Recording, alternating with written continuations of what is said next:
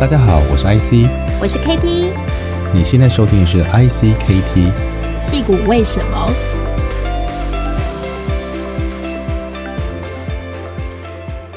？Hello，大家好，我是 KT，大家好，我是 IC，欢迎收听戏骨为什么。大家好，那我们今天这集节目呢，我很开心的邀请我的老同学哈，那应该创下我这个录来宾以来认识我最久的一个记录哈。之前可能是 Jerry 啦，还有我的学弟 Carson。那今天的来宾是黄世嘉哈，Jack 黄，他是台大公管系毕业，北欧橱窗的创办人，并且创立了 Dream Hub。那目前也担任雷宇资本的合伙人。他从事这个早期投资以及跨国商务发展跟所谓的 venture building 商务孵化已经很多年了。那协助海外的新创公司进入大中华市场。他早年在挪威，好是 Opera Software 的第一个亚亚洲员工，啊，将 Opera 带进了中国、日本、韩国市场，与 Google、CNET、Amazon 等国际公司达成合作。他也多次参与创业，啊，做过社群服装的品牌，投资过多个社交的电商，并且协助公司进行互联网加的策略。啊，他也曾经担任过像 AirWorks 啊、工研院、YEF 等很多的这个孵化器或加速器啊或平台的这个新创公司的创业导师。那我们欢迎 Jack 黄志佳。Hello，欢迎欢迎。Hi Jack，你好。Hi，Hi，Katie，Hi，I see。对。那 Jack 跟我是认识非常久的，从高中同学到现在哈，其实我们呃对于彼此的创业啦，还有投资的呃很多经验都常常会分享。不过我想很多听众对于北欧橱窗可能啊有些不同年纪的人有一些经有些呃观察，或者是甚至采购啦哈，或者是在实体空间有过呃这个浏览。但是呢，我想还是请 Jack 好待会来跟我们分享一下。所以。呃，杰克，你从求学和创业到投资的经验，它横跨了台湾、北欧跟中国，甚至到美国啊。那我们要不要先从你台湾的求学到北欧的工作经验和创业开始聊聊？怎么样的契机让你想到北欧去工作，然后创立了北欧橱窗呢？呃，对，我在台湾这个最后大学最后几年的时候，其实蛮蛮蛮痛苦的哈，因为那时候这个，呃，那时候呃赶上互联网的一点零的时代啊，我们班上很多。同学都开始这个玩网络啊，然后我那时候其实蠢蠢欲动。九六九七年的时候，嗯，哎，九六九七对。那所以我九七的时候去了一趟 Stanford，好，这是我跟矽谷、嗯、呃有一次初次接触，好，当时是一个一个文化文化学习的交流，好，那对九七年蛮有趣的，九七年刚好是那个 Steve Jobs 回归，然后又又是这个呃。香港回归哦，所以我我在 Stanford 就交了 交了一份关于香港回归美国应该扮演的角色的这个报告。当时也不知道为什么写了这么这么一个比较比较宏观的题目哈，好像为 为为日后的这个生涯发展好像埋下一点种子啊。所以在在美国感感受到了这种创新的气氛。那所以我到回到台湾大师的时候，我就决定说我应该要出去看一看啊。所以当时就透过这个一个叫国际商馆学生会 ISEC。呃，就找了找了这么一个计划，刚好去 match 到挪威，好，所以就展开了一个不一样的人生，到了 Opera Software 这个做浏览器的公司。嗯，那在挪威的 Opera 有什么样有趣的经验呢？我知道有很多有趣的事情。对，这个我以前也没有去过北欧嘛，哈，第就刚刚去公司第三第三天就碰到那个反微软大游行，公司就一半的人，一半的人就。就办公室都没有人啊，然后 CEO 自己也带头下、呃、下去，这对我是一个很大的很大的 culture shock。这好问题，就是奥奥斯陆他们这个每年的盛会啊、呃，因为你知道在、哦、在在挪威，你读资呃资讯系是一定要学 Linux。对，这个 Microsoft 对他们来说是一个是一个美国霸权啊，所以所以整个整个北欧有这么一个 对有有这么一个气氛啊，所以当时嗯，对我们这种习惯习惯这种 Wintel 生态系的人来说，这是一个很大的 culture shock 啊，所以等于说从从 Opera 的这个后来我们是要跟 IE 跟那个 Netscape 竞争嘛。所以就看到了北欧公司怎么样在一个遥远的地方，然后用一有一群很想法很特别的人，如何做 growth hacking，如何去打这个仗。那我我蛮幸运，因为我我参加了这个 BD team 啊，所以我就是等于是帮 Opera 去推展到很多的国家。我最早第一个负责是德国哦，我就用我蹩脚的德文去、嗯、去跟这些杂志谈啊，然后慢慢慢慢看。公司让我就更回到亚洲。那个你在德国人不太讲英文的，而且你会讲德文很厉害耶。没有？就德国人很 appreciate 我努力的做这件事情啊，所以我后来我后来 觉得，我后来觉得学语言哦，真的是一个，就是说你不用进到核心圈，你只要让他觉得哇，我 appreciate 你的文化，其实关系就拉近了。啊，这是我北欧后来、嗯、后来的一个体会。啊，所以这个等于在 Opera 当中，一方面接触互联网，另外一方面感受了这个公司的这个创业公司的一种精神，因为当时才六十个人嘛，但是有十八个国家。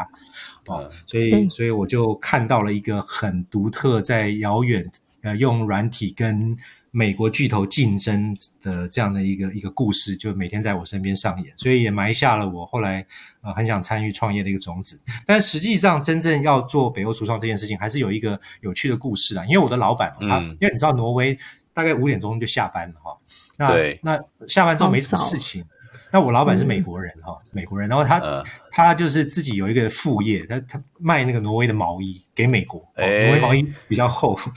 但是他后来忙起来就没空打理，刚好我很想弄 EC，我就说，哎，我帮你弄，然后巴结老板哈，然后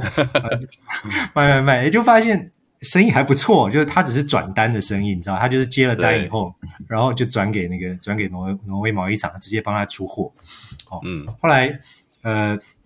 这个我我我后来觉得，哎，挪挪威毛衣生意不错，我就去认识说，那谁是那个市场的 number one？我就去认识了这个挪威最大的毛衣品牌，哦，刚好他的二代，呃，是 Visa 的副总裁，挪威 Visa 的副总裁，但他们是家族企业。然后我有一次去他们家，嗯、他们家离奥斯陆大概两个小时，然后这个开的车，他用一台 B N W 七四零，我还记得哈，载我去去他们家，呃，然后一个三层楼的 cabin。然后上午就是十点半 check 一下 email，然后他的侄子呃弄一下货，然后就就没事了，十一点就没事了，然后就开始吃吃饭聊天，然后下午呢就去滑雪，滑到大概三点半的时候回到 cabin，然后 UPS 来收货，然后他们的工作就完成了。然后我问他说：“你这样做多少钱？”他说：“呃，一个月哈净利啊，净利大概八十万台币，就是 net profit 哦。”然后我心里想，哇，这个太过瘾了！如果我能够在宜兰，呃，卖一个什么东西，然后，然后去东山河游泳，然后回来出货啊，然后出货到美国，我那时候就萌生说，我一定要搞这个电子商务啊，所以因为这样子，反正就后来就决定做北欧橱窗。呃。那呃，北欧橱窗开始的故事，也就是到台湾开始架网站嘛，然后怎么怎么，我觉得也也经过一段历程。不过你要不要浓缩一下，就是很快告诉大家，你在北欧橱窗的这这这几年，你你看到什么样的风景？在台湾的 EC 的算一点零吧，一点零差不多啊。对，最早的情怀面就是我很享受北欧的生活，因为那个地方真的什么东西都美哦，物美人美，天气美，什么都美哦。所以一想到要离开北欧，这些美的东西就不见了，其实蛮痛苦的哦。所以我就想说，哎，那我就来做代理哦，就就这些很好的设计品。哦，呃，把它集合在一起，让大家不用去到这么远的北欧，也能够买到北欧的东西，透过电子商务啊，哦，所以这个是最最原始的想法。那我在谈代谈代理的时候，当然 出现蛮多的困难，因为我是一个没有基础的人啊，不像有的人已经有有有这个店啊，有贸易公司，我是完全从零开始，所以我是利用我跟北欧的这种连结，因为会也学了一点挪威话啊。就呃有有一点连结之后，我就开始跟他们谈。那蛮幸运的是，我遇到几个当时在丹麦非常有创新精神的公司啊，他们也想用一些不同的方式来销售这种所谓的生活用品。其实说穿了就是杯杯盘盘这些东西啊。那我记得第一家公司叫 Rosendal，他们呃也是二代，然后都是丹麦商学院毕业的。他们的这个业务总裁是从丹麦 UPS 挖过来的啊，所以那时候就有一个特别的模式，就是所谓。呃，他没有总代理，就是让呃透过 UPS 的系统直接把小量的货送到欧洲各个小城市。比如说你是西班牙的一个度假村，那你只要订六个酒杯加八个盘子，他也用 UPS 帮你送。哦，所以那个在二零呃零一年的时候，呃零二年的时候就用这种模式整个崛起啊。所以我我在做北欧橱窗这些看似代理的生意，其实它背后都是一些新模式。的的酝酿，好，所以蛮蛮幸运。那很多我在亚洲是第一个，我就跟着日本的脚步了，因为日本其实生意做得蛮好的。北欧这边，我就我就代理这些新形态的所谓的 lifestyle design 啊，生活设计品。好，那呃就这样子展开了这个，把把这个呃会以前这些创业同学，包括像什么优势网啊、Webserve，我们同学都后来都在做网络创业，跟他们请教，然后就设立的网站啊，就就就就这样开始用。用这个呃电子报当时我们的电子报据说是这个广告圈的精神食粮，嗯、因为它就像一个设计杂志一样哈，每每、哦、对啊、每每一个月介绍这些设计商品，所以很快我们那个冷启动就完成啊，很快累积一万个客户，然后我们就就进入一个正循环啊。那后来随着这个呃生意慢慢起来之后，我就开始代理更多的产品。那这些产品当中也有蛮多是北欧的新创公司啊，呃，包括这个做做 MP3 的。的，瑞典公司啊，还有还有好几个都是有创业精神的人，所以我其实一方面做台湾的代理生意，但一方一方面我就持续的在观察北欧这些新创它如何做国际拓展啊，就萌生了我后来呃这个 Dream Hub 这个想法啊，就是如何以一个小地方透过一个好的思考来做国际的生意啊，整个背景大概是这样。嗯，就从代理走到就是。创业，然后代理，然后走到变创投投资、天使投资这样子，我我觉得真的很厉害。所以你觉得说，在你跨海经营的这段时间呐、啊，你一方面呃，你又要保持你在北欧的这个敏锐度，然后一方面也要维持台湾的公司营运。然后是什么时间开始，你让北欧橱窗，然后开始进入中国市场呢？呃，对，这中间讲的云淡风轻啦，当然创业过程的也也不是一帆风顺哈。那呃，不过我我我今天还蛮蛮感动，因为北欧橱窗今年二十年了，然后还在哦，而且 而且这个生意还没掉啊，这个表示体质还不错。呃，我我当时在台湾的这个呃代理。其实是做的跟北欧的连接算是很深的，因为每年飞嘛，哈，飞也不一定飞北欧，有时候可能去德国，有时候去别的地方参加代理商大会，哦，所以我刚我就补充一下，刚才说到说北欧这些品牌，其实跟他们近距离学了这些品牌如何做这种国际化，啊，如果他同样的呃东西，他又要卖给西班牙人，又要卖给日本人，哦，所以怎么怎么去协调这些市场不同的需求，哦，所以我看他们的这个 brochure 啊，看他们的。呃，办经销商大会的方式啊，平常怎么开发产品啊，其实得到非常多的呃 insight 哈。所以虽然台湾是一个很简单的生意，我们后来还开店嘛，包括这个呃社柜啊，跟网络很早就去做这种类似 O2O O 的事情。那但是我我一直心里面感受到的是，诶，其实好像商业的形态有在改变啊，包括我们所以前所熟悉的这种呃各个国家壁垒的代理啊，它好像现在慢慢、嗯。被被打破啊，所以呃，我中间就是因为公司都想扩大嘛，啊、呃，所以后来就有个机会想说，哎，能不能带到中国去？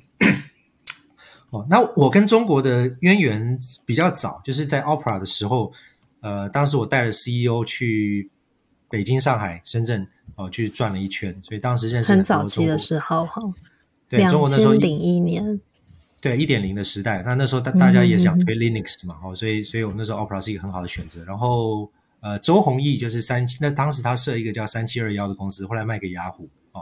周英后来做三六零啊，非常成功哈、哦。周鸿祎当时就是、哦、呃非常挺我们，他是帮我们付所有的钱哦，这个呃呃酒酒店的钱没付了啊，就付了付了这些那个那个 PR 的钱啦，什么呃这些记者会的钱哦，帮我们这个。带路哈，所以当时呃有过一次接触，那所以我后来就想说，哎，中国是不是可以接受这些比较好的呃生活设计的商品？所以就带着啊这个家人跟跟我就一起过去北京啊，然后呃那段时间呃我们那时候因为很多仿冒的，大家都抄我们的文案，在在这个淘宝什么上面都都。到处都是，所以我觉得，哎，北欧看起来有点热度，所以我们把他们全部都检举下架了。哦，当时那个好几个人跟我说，我在中国很红，因为所所有人，因为大家都抄你的。对对对，当时他必须处理了，你检举他必须处理，所以他们都下架。嗯、但他们下架，我生意没上来，哦，那个很痛苦，你知道就。就怎么推都推不动哦。当然后来事后想，是因为市场根本没有 ready，就是这一这一盘池子太大了。我在台湾的路线是说把北欧整个热带起来，我自己还写书嘛，对，然后变成那个大人。嗯、但你碰到一个大市场之后，哦，就他他没有那个条件，然后再加上仿冒啊什么这些很多，所以就是有生意，但是达不到我要的那个那个成果哦。所以其实，在一零年的时候，进入一个很迷茫的时期，就。台湾生意还在稳定的发展，但是中国这个路又没打起来。但我已经想在那里发展，所以因为这样子就接触了天使投资，就展开了下一个下一个这个路线。哇，所以其实。接的很顺诶，从创业然后直接到天使投资，而且其实你呃在天使投资上面，其实你已经看到很多北欧这边的新创。那你觉得说在对接这些新创，然后到中国市场的时候，嗯，会有什么样的障碍，或者说你觉得刚好是天时地利人和？对，呃，所以刚刚可能还没讲完，我就现在讲的都很开心，其实过程很过程其实很痛苦，对，因为你知道公司。我一手创立的公司在台湾，但我人在北京啊，所以其实后来发生很多问题啊，包括管理啊什么这些。呃，我们还聘了一个 CEO，结果搞得乱七八糟。我常常形容说，有点像洗头，帮你涂了洗发精以后，然后搓两下，结果人不见哦，然后你就一个人呆坐在那个那个理发店里面。我我因为这样子回去救火了好几次哦，就呃，所以一方面在北京很迷茫。那台湾的运营又出现一点问题哈，所以我那时候就痛定思痛，在思考说，呃，我到底本来要做的是什么哈？那我那时候公司其实就已经叫 Dream Pub，我成立了这个这个这个品牌哈。Dream Pub 本来就是一个想让梦想集合在这里，能够去创业这样的一个一个平台，只是说做了北欧橱窗之后，啊、就卡在这上面了哈。然后 第一个第一个孵化的东西变成了主品牌。对对对，我所以我，我我经常在劝这些创业者，就是你要做什么，要想清楚，不要说，呃，好像你养了一只小老虎哦，小老虎你骑上去，它、嗯、跑也跑不快，但你又下不来哦，因为下来，我那时候就想说，哇，我北欧橱窗有八万个会员，然后生意也还可以哦，又上了很多媒体，自以为是哦，觉得还不错。就今天我是要怎么收这个场，我怎么把它关掉呢？啊，就我我想了很多办法，想不出来。哦，我甚至还想说应该要去生病一下，我真的去找医生想开 开一个忧郁症的什么药之类的，就那时候很很困惑哈。那他还好，那你那时候没有想说 focus 在台湾这一块，可是你又已经 create 中国这个兴趣对吗？因为台湾市场真的很有限了，我们做这种代理市场，嗯、然后我本来也想要自己开发产品外销，后来发现做 channel 的人做 channel 的人同时做产品很难。哦，所以我后来遇到所有人，我都说，你如果想先做 channel 再做产品，放弃这条路，这因为你 channel 差很多，channel 就把你忙死了，对。哦，所以所以这个坦白说，呃，北欧橱窗出售虽然业界看起来是一个，哎，看起来是一个不错的 exit 哈，那事实上经历了蛮多这种内心的转折的过程哈，呃，当然蛮幸运的，当然后后来这个中泰建设刚好也在发展这个生活。生活风格的这个呃提案者哈，所以蛮幸运能够跟他们谈到这个这个并购哦。那呃，只是说我我在这中间因为一直很拉扯，所以就在想说呃，到底啊、呃，如果要再创一个业，要创什么？呃，很怕又犯犯一样的错误哈。所以因为在北京这个接触天使投资以后，我就发现诶，这个是一个好的路线啊。所以所以刚好一二年。呃，比如说 exit，啊，另外我的那个代代理的手表生意 Skagen 也因为他丹麦公司卖给美国的 Fossil，所以我我这边也也等于顺势的卖给香港的 Fossil，哦，所以在一二年的时候把这些创业的呃部分都都有个好的交代 之后，我就开始思考，那应该往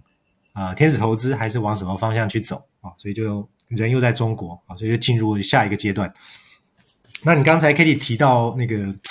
北欧很多新创，我本来也是觉得，哎，北欧这些公司很好啊，就呃不止我代理的公司，其实有很多公司这个做的很成功。我所以，我当时第一个想法是说，我能不能够变成北欧跟这个进入中国市场的一个代理人？嗯，好，所以我在一二年的时候，跟几个合伙人一起去了做了一场这个瑞典的新创之旅，我们总共花了大概十天的时间吧。去拜访了 VC，拜访了新创公司，然后因为那个要访谈嘛，我前几天刚好把把当时的这个呃规划要去拜访公司的名单又看了一遍，我后来发现哇，这些名单都好精彩。我们那时候列了，对，列了什么 Klarna 啦、iZettle 啊，什么呃 Shopify 啊，是然后 Paradox 做，嗯。呃。那个呃，Spotify 不是 Shopify，对啊，就是做音乐的。然后还有那个 Mojang，Mojang 就是后来做这个这个 Minecraft 的公司。还有一家叫 Sint 哦，做问卷调查的公司，后来也是被并购。嗯，我们当时就去拜访这些在瑞典比较好的新创，想说带到中国来。然后，嗯、呃，后来我们选择了几家公司啦，一家叫 Dragon Box，它是做这个数呃数学教育的 APP 的，是一个挪威的公司。还有一个就是 Cint，Cint 是做这个跨国，有点像这个呃 Survey Cake 这样的公司，但是它是自动化的。我真的觉得这个公司很酷。嗯，所以就就想带进来做合资，但是 run 了九个月，就发现水土不服。哦，这些欧洲新创要进中国太困难了。我们做了很多的 JV 的讨论，还跟 DCM 啊做很多的这个探讨。后来李开复有一后来讲了一句话哈，我某一次访谈，他说这个创新经济呢，百分之九十五是在中国跟美国，那百分之五是其他的地方。那为什么你要做那百分之五？我一听心就凉了一半，我想说哇，这个所以欧洲新创看起来呃，尤尤其又要进中国，这个双重 barrier 哦，因为它本身 muscle 就不够，然后中国又有文化水土不服的问题，所以就一段时间之后我就放弃这条路了啊。那当然这个心境转折是很痛苦的，就是呃，好像我最喜欢的这些 TMT 啊相关的领域，呃，欧洲这里没有办法形成一个好的好的一个 chemistry。对，就是你要做这个事情，还是要做中国或美国？哦，所以我大概在一三一四年就铁了心说，那那我就来好好做，呃，切入天使投资这个领域。哦，然后后来加入了这个广州雷雨资本。哦，雷雨在广州大概也投了五十几个项目，哦，算是这边的一个一个中中型的一个天使基金。哦，也算小有名气。哦，所以啊，从这样开始的这个 angel investment。嗯，所以。从呃离开也不算离开，就是转换角色。我知道你在北欧还有一些北欧橱窗还有一些角色，但是呃到了天使投资以后，你我没听过，我听过你蛮多有趣的故事，要不要跟大家分享一下？你说做天使投资一些呃好玩的，然后跟这个 有挑战的地方，或是呃意想不到的事情。对啊，我知道 IC 也也有做 Angel，然后 Katie 也有参与啊，就是这个都知道 Angel。呃，听起来很好听啊，对，但实际上，你知道，就是当你比如说你投了一个某一个公司，后来倒闭了以后啊、哦，那种感觉哦，我我常常在珠江上面走来走去哦，就比如说你投了一家公司，然后它挂了，挂了以后呢，你就你就在江边，就在桥上想啊，没有要跳下去了哈，那你在桥上想说，你在想说人好好的干嘛在珠江上走？对 对对，就想说看风景。呃对，悲惨世界你看多了，你就会你就会很想很想很想那个画面，呃、你就想说四年前的某一个晚上，你是为什么做了这么一个 stupid decision？你为什么投了这家公司？哦，那更悲惨的是什么呢？当下只有你一个人，就是你你这个投资打水漂以后，你还没有任何人见证了你的整件事情。哦，呃，所以你就是啊，你哭也不知道跟谁哭，因为那件事情只有你参与，然后今天它就没有了。哦，所以一切好像就只在你的世界里面发生哦，因为 Angel 通常比较规模比较小，通常一一两个人哦，所以，嗯，然后你就会觉得哇，好痛苦哦。那当然成功的时候，那个果实也是非常的、非常的美妙，所以我非常能够体会说，哇，当一个你投了六七年公司，它成功以后，哦，你那种真的觉得看着他一路的苦，然后你你那个哦，很想跟他分享，因为真的很寂寞这个过程哦。那广州雷宇呃。不算是一个很知名哦，就是在在北方系来说不太知名，但我们也投了一些好的案子。但我后来复盘一些这种投资的案子，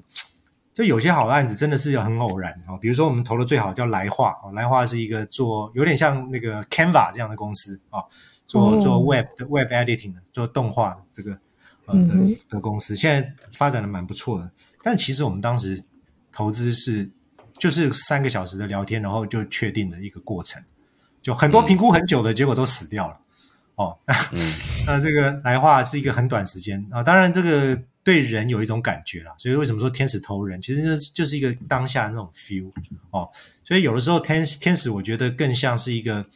一种信仰，我一直呃很想要找到很特别的人，然后想要看到他们美妙的故事，那、角色不一样，我是用钱参与他们的创业。哦，所以这个这个这个就后来变成一种心态上要做一些调整哈。有的时候真的想跳河，但是啊，慢慢过了这个见山不是山的阶段，哦，就发现说，其实我们是一个在一个创新经济里面啊、呃，作为一个推手啊、哦，所以那些恶心的话，现在我也比较能讲哦，因为真的是那样的这样的一个感受。呃，也有一些很好玩的事情啊，比如说我们也像之前有一个这个案子，他是他是一个二次创业者，然后他想要去做这个情趣娃娃，你知道，就中国现在中山哦，广东什么是情趣娃娃？哦，你不知道是吧？哦，了解了解。了解，充气娃娃，充充气娃娃，充气娃娃，对，比较大只的了哈。那你知道，中国做做很多事情都做到世界第一嘛？那他做到那种非常真，然后就那个哦，然后就是而且是各种人物都有，然后有声音啊，有什么哈？那这个人他就觉得说啊，中山既然是他的老家，这个大本营，他要做一个基于这个供应链啊，做一个呃充气娃娃的这个这个呃 e-commerce 哦。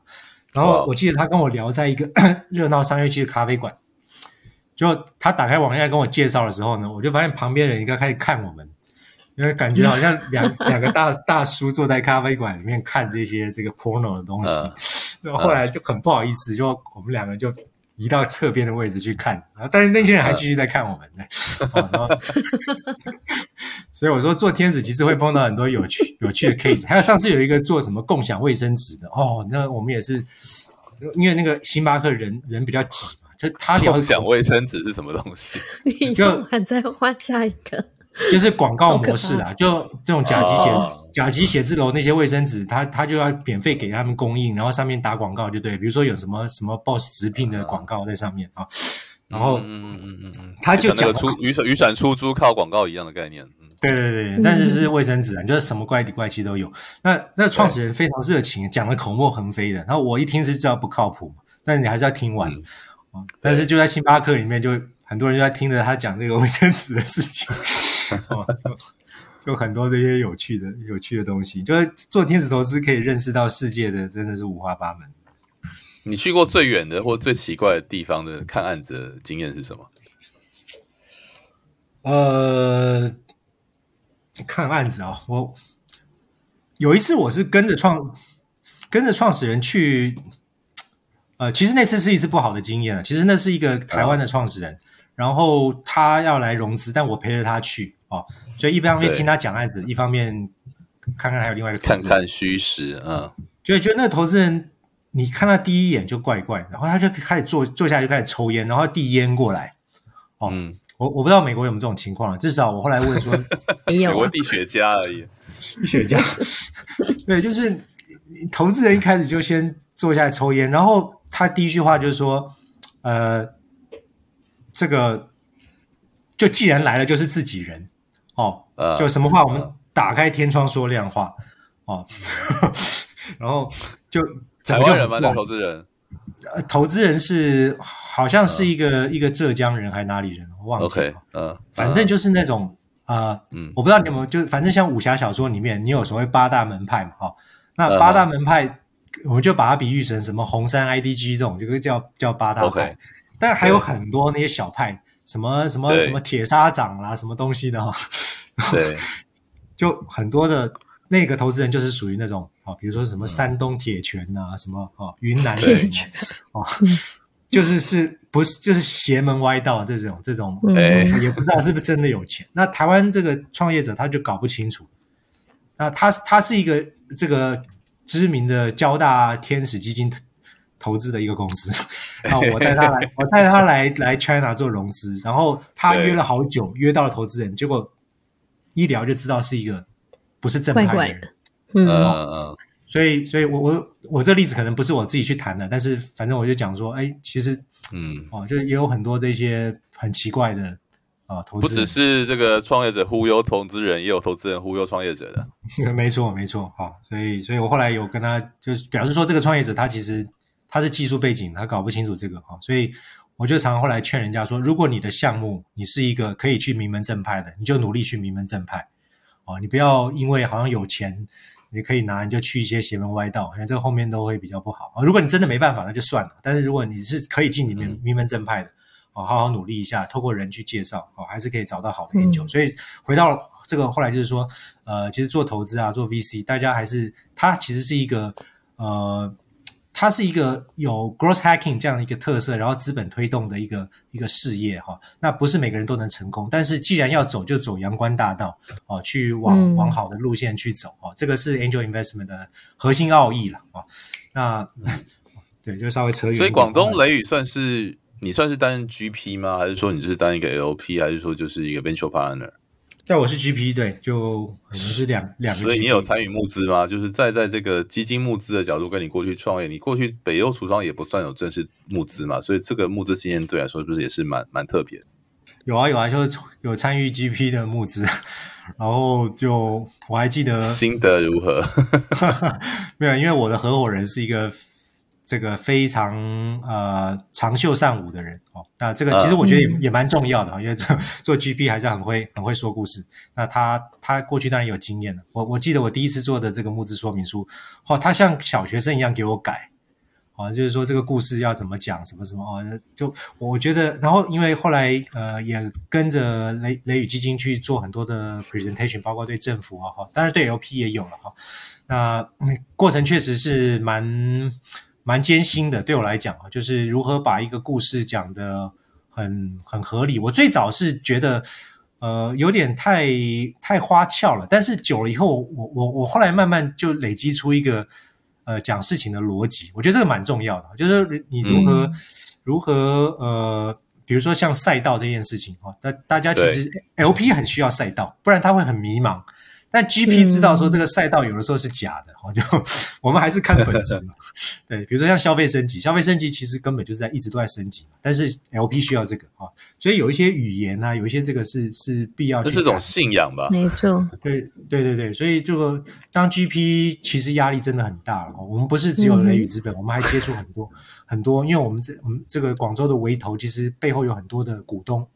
像什么梅花的吴世春啊，什么呃。老鹰基金的刘小英啊，呃，什么创业、嗯、创业工厂的麦刚啊，什么都都是都是我们的 partner，所以经常也听他们分享，嗯、所以就也算是深度的参与了这种中国天使投资的这个呃的的的这些点滴。那主要是在南方了，北方有北方系的，什么徐小平啊、开复老师这些，哦，那我们南方大概就是就这些机构。是，然后刚刚 IC 在介绍 Jack 的时候啊，有提到说，哎，其实你做了很多商业孵化，就是 Venture Builder，哎，是不是可以帮我们介绍一下什么叫做 Venture Builder？因为我觉得这个名词其实在美国好像是比较少见。嗯嗯，对，就刚才聊到这个天使投资就适合大国嘛，哈，美国跟这个这个呃中国，那。呃，后来北欧那边哦，就刚才不是讲瑞典有一些公司后来并购了上市啊，然后我的前老板后来在挪威做了一个很有名的加速器，哦，这个加速器后来被美国的 VC 投资了，然后我、嗯、我我就一直在想，呃，除了中美这种 angel investment 的这个状态，呃，比较小的国家，特别是像欧洲英国啊、德国啊，哦，这个北欧啊，还有或者说台湾啊、以色列这些地方，它的新创怎么发展？啊因为我呃中国参与了这个雷雨的的 GP 嘛，那美国我有我有跟着一些 Angel 做投资，啊用 DreamPub。那台湾因为我后来有接手我父亲的顾问公司月智啊，所以我我就也在台湾做了早期投资。台湾我现在投了六个案子了哈，就最大大概到 one million USD。然后呃，我就一直在想这个这个早期投资这件事情怎么在。像台湾或者是一些其他地方，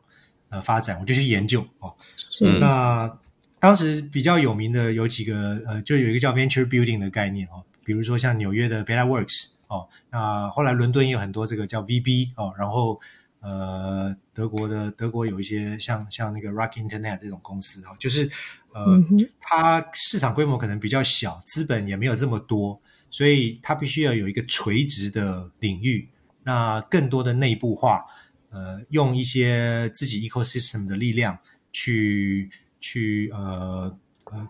好像化零为整吧，哈。那所以我后来就在想，诶，其实也许台湾比较适合做 venture building 的模式啊，就是说，呃，资本可能也比较不够，离市场又远，所以某程度来说是要大家去打群架哦。透过一个 BD 的 setup，或者是呃有好几家公司集合在一起，也可以打包上市哦。然后，但是大家赛道跟客户类似，所以用用这种模式去建立一个新的投资形态。然后比较有经验的这些创业者或者是高管啊、哦，他们退休之后也可以担任里头的运营。呃，做 mentor 不只是 mentor，就 venture building，它其实是要参与运营的，哦，所以这样的话，我可以把跃致所累积的很多好的顾问的能量，他们很多可能五十岁、五十五岁就就要寻找下一个不为了赚钱而忙的事情了，所以他们也可以因为这样子进来参与公司的所谓从呃，可能从一到十的这个阶段比较后段的。呃，发展阶段刚好弥补一些创业者的不足，哦，所以我最近就是一直在探索这个 venture building 的形态。嗯哼，是，诶，所以您刚刚讲到说它是比较属于后面发展的阶段，也就是说，这个公司已经度过零到一，它是要一到一百的时候快速成长。那也就是说，市场上蛮多 PE 公司，比如说私募基金，他们会做 buy out，但这跟私募基金他们做的东西其实不太一样。更像是说，早期投资到你，如果协助他快速成长，然后可能再帮他 bridge 其他的资源，可能打包上、打包上市、打包出厂这样的概念吗？呃，这个过程 在每个国家不太一样，好、嗯、像英国，英国其实我发现很多新创公司就是呃，就是整并一下，然后一起一起一起上市。那台湾当然之前也有一些类似的例子哦。那这个是属于靠着自己的力量去去融资发展哦，呃，就等于自己去想办法去并购，然后不一定有 PE 哈、哦，PE 大部分就是尤其像台湾这个 PE 其实是没有没有没有这么多想象力的。其实 China 也是也是这样子哦，那那个我们后面也许再讲一讲，就是说我觉得现在是一个 PE 并购一个好时代哦，一个一个我觉得是一个序幕哦，以 China 来说，那台湾可能也会因为这样有一些不同的想法，那。呃，就聊到说这个呃，台湾的如果有想要发展新创公司，那但是旧的经济又还没靠过来，呃，那这个时候怎么做？我刚刚讲说有有这么一个 PE，当然会是一个很好的可能性。就像日本的这个软银，其实它扮演了很多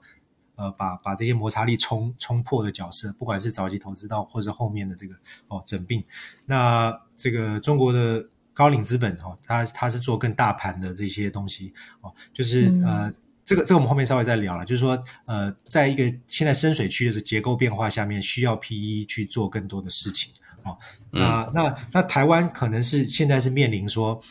呃，旧经济的势力还在，但他们可能想试水新经济，但是试的不深啊、哦。那新经济这里呢，有点像在表面放鞭炮，它。可能从一些电商啊什么这些领域开始切，但是你切到更深的东西呢，就会卡住哦。所以，所以现在我觉得是 是这么一个阶段。那 VC 呢，就也不能老投一些长不大的公司嘛。那往海外走，因为我刚刚讲的这个文化跟 BD 的问题啊，嗯，所以是呃，所以我我我觉得呃，现在像北欧，我我北欧就是他们的创业者。在寻找题目上面，我觉得是比较 sharp 的哦。呃，我有时候会在想，台湾的这些公司哦，我我自己的经验，嗯、呃，像以色列公司，可能他们可以创业者的能力可以做到 B 轮，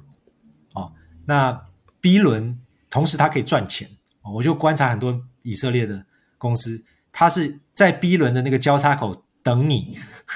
哦，我在一直想一个更 sexy 的语言来形容，就是他们很有商业头脑，所以他。嗯躲，他可以卡住一个你必经之路，他在那边等你，但是没等到你之前呢，嗯、他也不会没赚钱哦。然后等你就把它买走，这是以色列的那个 mindset。那台湾的新创公司，我的观察是，我在 A 轮，呃，也没有等你啊，他在 A 轮的路上，哦，他走不到 B 轮，然后呃，没有办法被买走，但是成长到下一步又会有问题哦。这是我观察很多公司的一个情况。所以，我我后来就是有在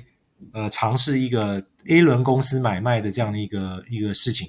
哦，我们加速器今年去年有七个公司嘛，哦，今年今年应该有八到九个。然后我们其在帮其中的三家在做所谓的 A 轮的融资加上并购的事情。哦，所以就在做这方面的尝试。哦，这个真的。很重要，像刚刚 Jack 讲，真的在台湾，很多人就是人家说，其实你从种子到就天使种子，然后到 A 轮，其实相对是比较顺畅。反而最有问题的是，通常创业三年，然后 A 到 B 这个阶段，这是不是只有台湾这样？就是说你在北欧也看了蛮多的新创，然后你刚才提到像台湾、北欧或者是以色列的一些差异。那你这几年也因为疫情啦，或者是家庭的因素，在台湾稍微待比较多时间，要不然多说一说？你觉得对于台湾创业者来说，那你刚才说像北欧或以色列，他们可以有这样的一个，你觉得那是一个环境？呃，就是说他们难道不会遇到这种新旧经济体的问题，还是说他们已经经过了比较长的时间？就是你有聊过关于他们这方面的经验或是观察吗？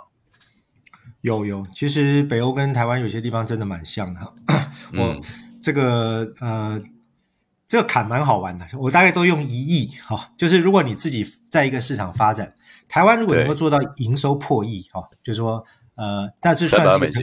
成功创业者哦，营收哈、哦。那我之前算是有破亿了，嗯、就是 Skagen 加北欧有破亿。那呃，瑞典跟中国大陆哦，大概也都是一亿哦。就是我我我这样发展，那瑞典克朗跟这个人民币币值差不多。美国可能也是一亿了，而日本当然就不是一亿了，日本可能是这个百亿日元这样，好，类似像这样，好，那十亿日元了，十亿日元，那十亿日元，百亿日元，那呃，所以北欧的公司大概如果没有 VC 去 back up，大概也会卡在这个 range 哦，所以呃，我我像我刚才讲这个，我代理的有以前有代理一个品牌叫单身戒哈，这个就单身的人戴的戒指哈，那个 founder 真的是一个、嗯、超级创业者，后来他单身戒没做成啊，下一个他做什么呢？他他先做了一个专门那个填充的 Nespresso 的那个胶囊，你知道他去 hack 这个东西，他就在瑞典卖那个，你就用自己的咖啡粉，然后他就装了一个可以重复使用的胶囊。哦，在很早很早他就做这个事情。哦，然后后来他又他又创了一个这个耳机品牌，就是他的这个整个过程大概就是说一个北欧品牌做到呃可能一亿克朗的上下就是一个大门槛，所以同样的他们也是 A 轮融了以后会出现问题。会会会卡住，那比较厉害的，他就早早去更大的市场发展了哦。小一点的去伦敦发展，稍微大一点的人就直接到美国去发展。那其他在 local 的创业者也是遇到一样的事情。对，所以北欧最近几个这个 VC 哈，呃，也是大概这几年才找到一个自己的路线。哦，呃，所以我觉得观察他们是有很多的 insight。那台湾。其实非常 active 啊、呃，这件事情很好玩，就是说，嗯，台湾对于每个人对于台湾的转型，好像都有那种呃使命感啊。从媒体到那个商业领袖，就大家都来数数位转型，你知道就哦，就所以其实会有一种雁群效应，就是说哇，大家现在全部往这边走啊，大家往这边走啊。那这个当然有好有坏了，好好处就是说呃，这个观念推展很快，但是这个过程当中。其实很多本质的问题没有解决，像北欧，事实上，呃，它也是等于是，我觉得它后来路线应该是跟美国走得更近，就是说，在奥斯陆或斯德哥尔摩所孵化出来的项目，因为其实北欧人对于世界发生什么事情很清楚，他们从小看的电视啊、节目啊，哦，都知道美国发生什么事情，所以我我以前接触他们新创，我就觉得说，哇，你们每一个题目都好特别，哦，都都没有那种，他都知道说美国什么东西可能比较没有在做。哦，但是他那个东西也许太 niche，但是他都知道人家有做，他不要做，哦，所以这个差异化的心心态非常强，哦，所以呃会长出很多不同的物种啊，所以从这一点来说，这个这个是很好的。那那现在这个美国的基金也知道说，哦，原来这个斯德哥尔摩、原来奥斯陆都是一个孵化新创很好的地方，所以他们基金现在也去那边找标的，比较早的让这些公司能够灌注到到美国市场去，哦。所以这个是欧洲欧洲在经历的事情啊。那台湾我刚刚讲，因为有这个雁群效应，所以有的时候创业者也许他会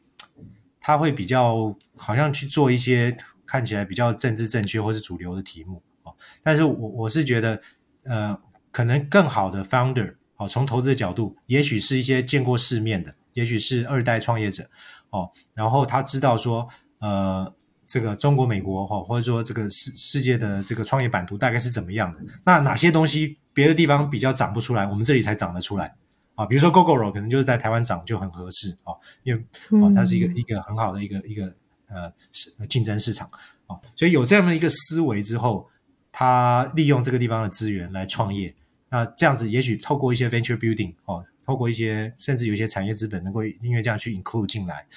哦，呃这样的一个思路可能会比较适合台湾。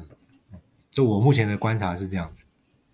嗯，所以你觉得在小市场就是长出这个差异化，呃，很重要，然后再用呃这边的成功经验再复制到别的市场。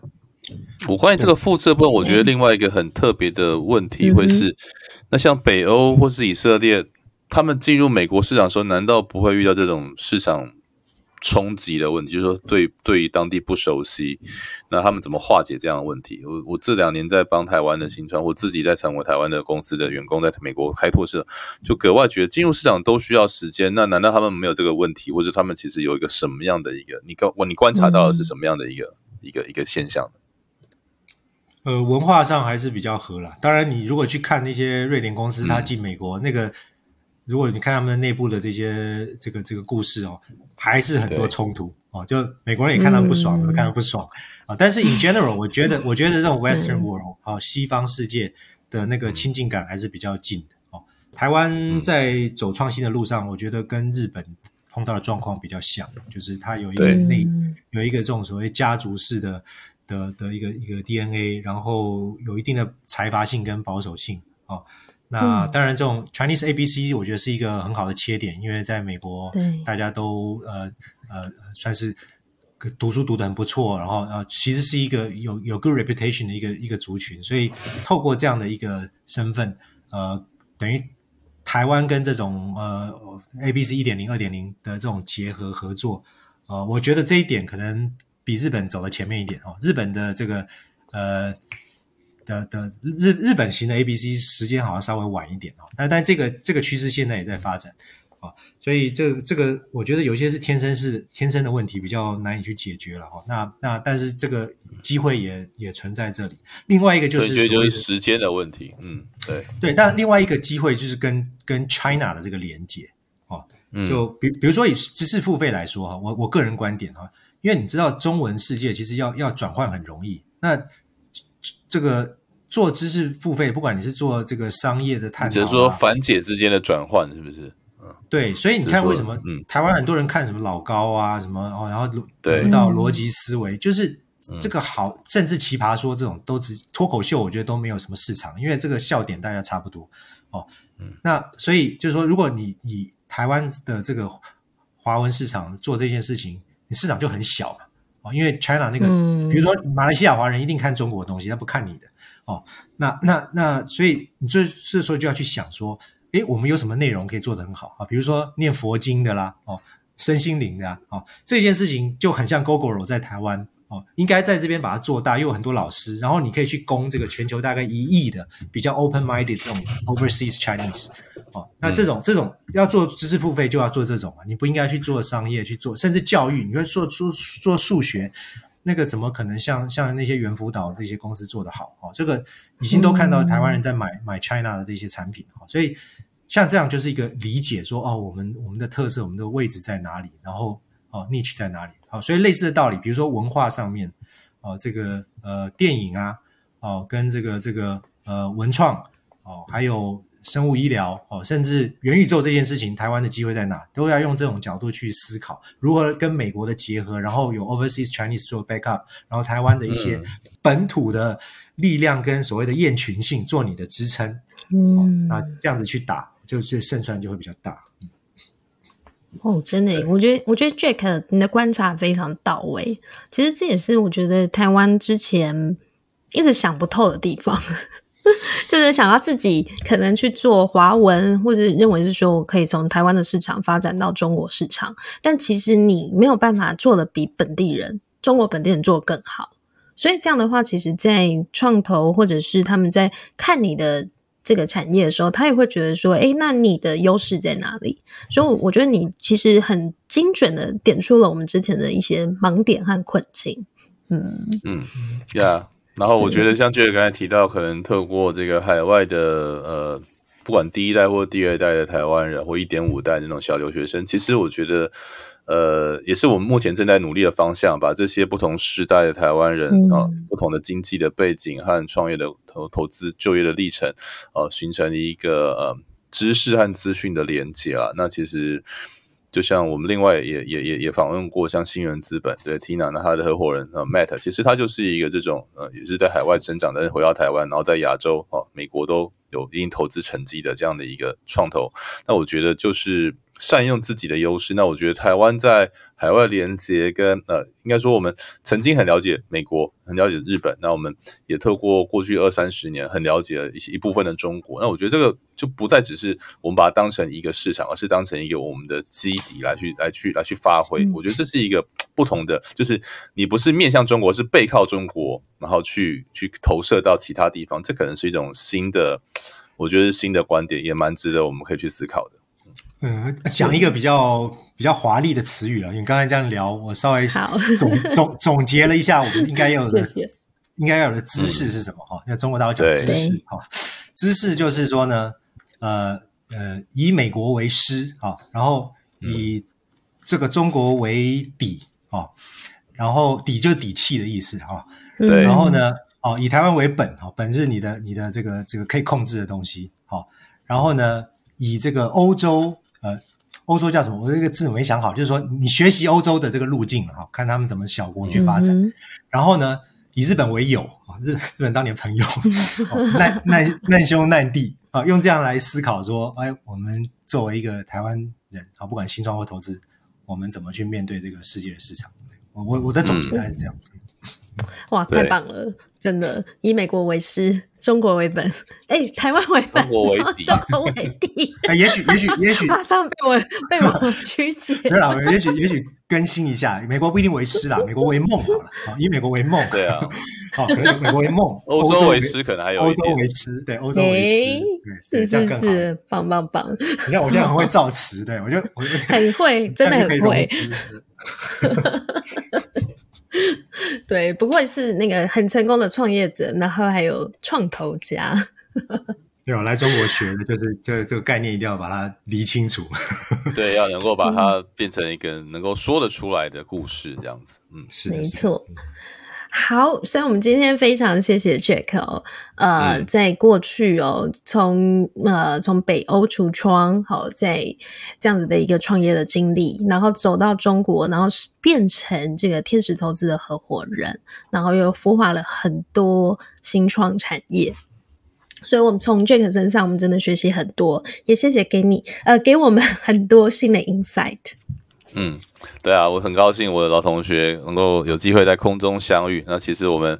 从他到中国哈工作跟创业之后，其实我们跟以前还能够在台湾打球的时间相相比，就真是非常少见面。但是能够透过呃 Podcast 能够在这个跨海录音啊，我觉得也是非常难得的一个经验。也非常谢谢 Jack 今天带给我们的分享。谢谢，我很希望赶快去矽谷跟你们相会。哦，太好了，欢迎欢迎。对啊，应该我我觉得今年应该有机会了。嗯，对啊，嗯，美国一直都没有封，你知道吗？所以随时欢迎你，欢迎欢迎来中国，疫情会欢迎来欢迎欢迎来中国，享受一下，没问题。被关的感觉，干干净的马路跟街道，干净的马路。好，谢谢谢谢 Jack，谢谢谢谢 Jack，好，谢谢大家，感谢大家的收听。如果还有任何问题想要讨论，都欢迎到矽谷为什么的 Facebook 粉丝页还有社团留言哦。也请大家多多按赞，分享给身边的亲朋好友。我们在 Apple Podcast、Spotify、Google Podcast 和 QK Bus 也都上线了，你也可以在这些平台找到矽谷为什么。再次感谢国发会 Startup Island Taiwan 和数位时代 Meet 双眼小鸡的独家赞助，我们下次再见喽，拜拜，拜拜。